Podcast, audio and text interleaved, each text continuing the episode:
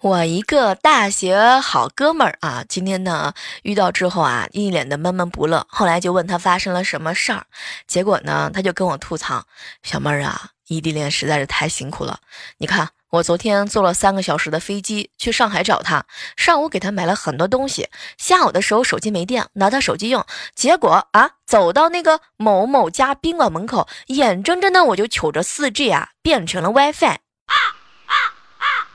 可能他是去是加班，呃，那个上班，不，他有可能是出差的。